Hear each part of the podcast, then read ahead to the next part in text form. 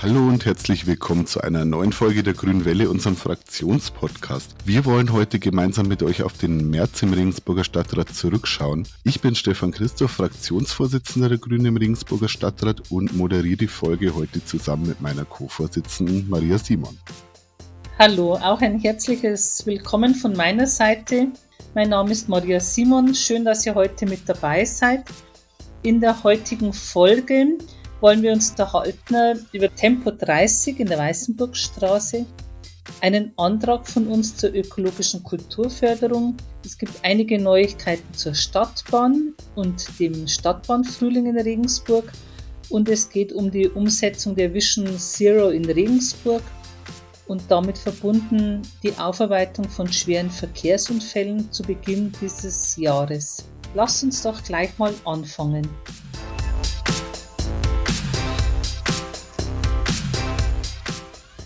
In der Sitzung des Stadtbahnausschusses in diesem Monat gab es einige Neuigkeiten zur Stadtbahn. Einer der großen Punkte war die Vorstellung des zukünftigen Busnetzes, das mit der Einführung der Stadtbahn angepasst werden soll. Und auch zur Galgenbergbrücke gibt es Neuigkeiten. Stadträtin Monir Shahedi ist Mitglied im Stadtbahnausschuss Monir, kannst du uns zu diesen beiden Punkten etwas genauer informieren? Hallo liebe Maria, der Ausschuss hat erfreuliche Neuigkeiten zu verkunden. Zum Ersten, der ÖPNV in Regensburg ist auf Busse angewiesen. Es ist wichtig, dass Busse weiterhin ein wesentlicher Bestandteil des ÖPNV in Regensburg sind. Also, das bestehende Busnetz bzw. der Fahrplan wird beibehalten und neue Linien werden eingerichtet wie zum Beispiel eine von Norden in den Westen. Zum Zweiten, die Freude im Stadtbahnausschuss war groß, da das Planungsproblem nun behoben ist. Die Galgenberger Brücke galt vor einem Jahr als größtes technisches Problem. Wenn ein Neubau notwendig wäre, wäre es fraglich geworden, ob der Zeitplan eingehalten werden konnte. Die Berechnungen bzw. die Untersuchungen haben ergeben, dass die Galgenberger Brücke und die anschließende Brücke über die Bahnhofstraße die Stadtbahn tragen können. Das Bauwerk kann von zwei Stadtbahnen gleichzeitig überquert werden, außerdem von Bussen und Autos.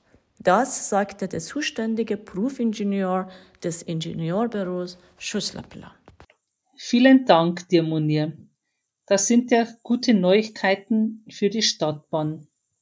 Auch das Bussystem in Regensburg wird durch die Einführung der Stadtbahn noch einmal attraktiver und stellt bessere Verbindungen zwischen den Stadtteilen her. Ein weiteres Thema im Stadtbahnausschuss war auch der Planungsabschnitt für die Furtmeier und die Landshuter Straße. Die Planungen sehen in diesem Bereich vor, eine Reduzierung der Fahrspuren zu machen. Gleichzeitig wird der gesamt, die gesamte Verkehrsfläche durch die Stadtbahn neu gestaltet und aufgewertet. Es wird überlegt, wie die Abbiegebeziehungen organisiert werden und wo es Halteflächen gibt, zum Beispiel für einen Paketdienst, ohne den Verkehrsfluss zu stören. Wie gut das funktionieren kann, haben wir uns gerade bei einer Exkursion nach Freiburg anschauen können.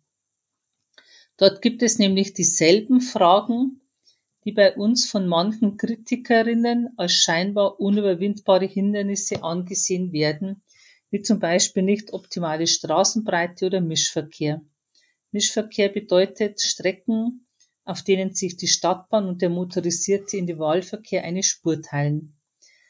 Auch das Thema Geräusche der Räder in engen Kurven, Grundstückszufahrten und so weiter, all diese Herausforderungen haben wir uns vor Ort angeschaut. Zum Beispiel wird äh, in Freiburg die Stadtbahn bei zu engen Straßen im Mischverkehr geführt, aber bevor Autos auf und Straßenbahn auf dieselbe Spur fahren, wird die Stadtbahn an einer Ampel bevorrechtigt, immer mit einer sehr kurzen Schaltung so dass sie dem Autoverkehr vorausfährt, aber es sich auch kein Stau bildet. Gegenüberliegende Haltestellen und eigener Trasse für die zweigleisige Stadtbahn können bei Platzmangel versetzt werden. Bei Haltestellen, die auf der Straße liegen, gibt es Ampeln mit Rot für den Autoverkehr, damit die Fahrgäste sicher aus- und einsteigen können. Krankenwagen und Feuerwehr parken bei fehlenden Abstellflächen im Notfall auf Rad- und Gehwegen.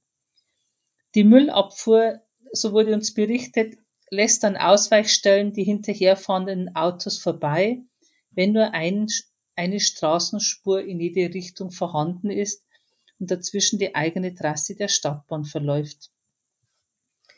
Treffend stellte der Freiburger Oberbürgermeister Martin Horn fest, in Freiburg beschweren sich die Menschen, wenn keine Stadtbahn in ihr Stadtviertel fährt. Die hohe Akzeptanz rührt von den vielen positiven Erfahrungen mit der Stadtbahn her. Vor Ort gut sichtbar ist auch, der Straßenraum, durch den die Stadtbahn führt, ist erheblich entspannter und ruhiger, weil weniger Autos unterwegs sind und die Leute wissen, wo die Straßenbahn entlang fährt. Die Aufenthalts- und Lebensqualität steigt damit deutlich an. Wie ihr gehört habt, die Planungen zur Stadtbahn in Regensburg werden immer konkreter. Die Debatte um Für und Wider einzelner Varianten gewinnt an Raum. Und trotzdem besteht in Teilen der Stadtgesellschaft immer noch ein gewisses Informationsdefizit. Die Aktionsgemeinschaft Stadtbahn, dieser gehören wir auch an, möchte dem entgegentreten und dazu sind jetzt im Frühjahr drei Informationsveranstaltungen unter dem Slogan Unsere Stadt, unsere Bahn geplant. Den Auftakt macht eine Ausstellung mit dem Titel Moderne Tram in Europa. Sie findet vom 17. bis 29. April äh, ist sie zu sehen im Erdgeschoss im Donau-Einkaufszentrum. Am 17.04. um 18 Uhr wird sie eröffnet.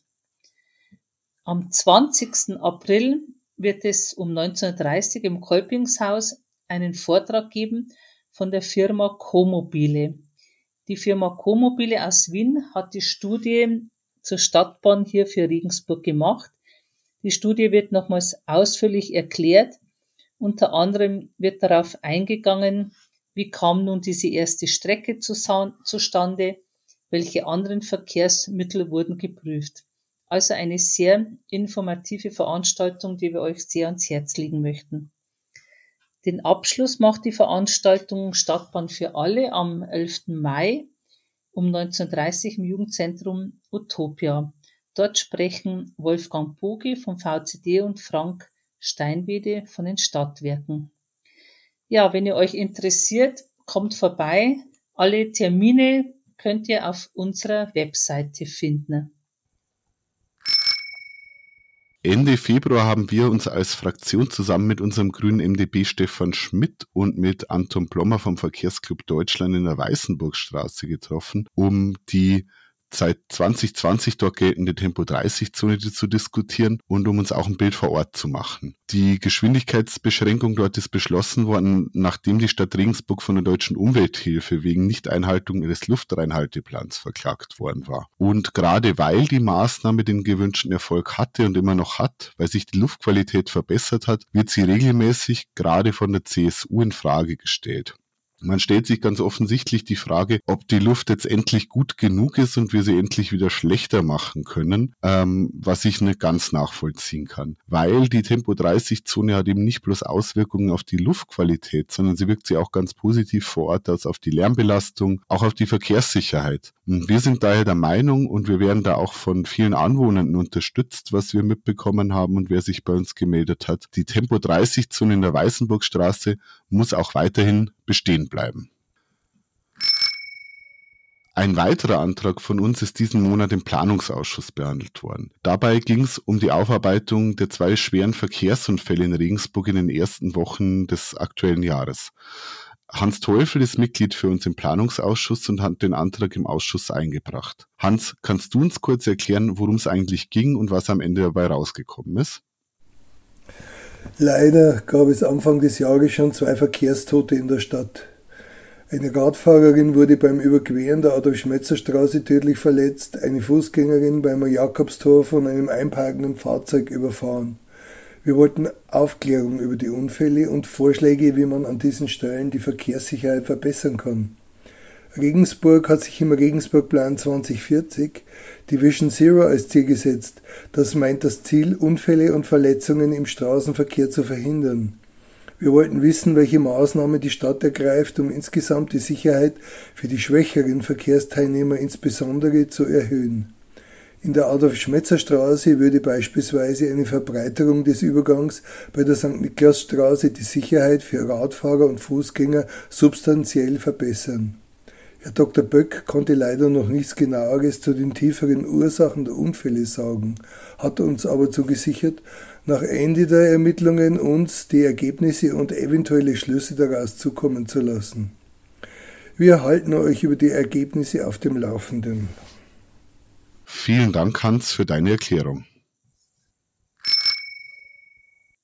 Wenn wir unsere Klimaziele erreichen wollen, müssen wir in allen Bereichen genauer hinschauen und auch Anreize schaffen. Im Kulturausschuss wurde deswegen diesen Monat unser Antrag für eine ökologische Kulturförderung behandelt. Damit wollten wir die Kulturszene im Bereich des Klimaschutzes und der Nachhaltigkeit unterstützen. Die neue Förderlinie, die wir uns vorgestellt haben für ökologisches Handeln in Kunst und Kultur, sollte Förderung, die es schon gibt, bestehende Förderungen ergänzen und was Zusätzliches sein. Gerade deswegen, weil Kulturveranstaltungen oft im öffentlichen Raum stattfinden und viele Menschen erreichen, können sie ein Vorbild sein und können das öffentliche Bewusstsein zum Thema Klimaschutz und Ökologie schärfen und stärken. Und gerade weil die Kultur- und Kreativbranche nach drei Jahren Corona-Pandemie sowieso in einer schwierigen Lage ist, wäre hier eigentlich jede Unterstützung angebracht. Leider ist unser Antrag im Kulturausschuss mit teils absurden Argumenten abgelehnt worden, wie es ginge hier um eine Einschränkung der Kunstfreiheit. Deswegen hat die regierende Mehrheit das abgelehnt. Aber es ist völlig abwegig, weil wir wollten hier ein zusätzliches Förderprogramm schaffen und es greift vor allem eine Debatte auf, die es auch in Kunst und Kultur schon lange gibt. Wir werden trotzdem weiter dranbleiben und Wege suchen, um die Kulturszene in dieser Sache zu unterstützen.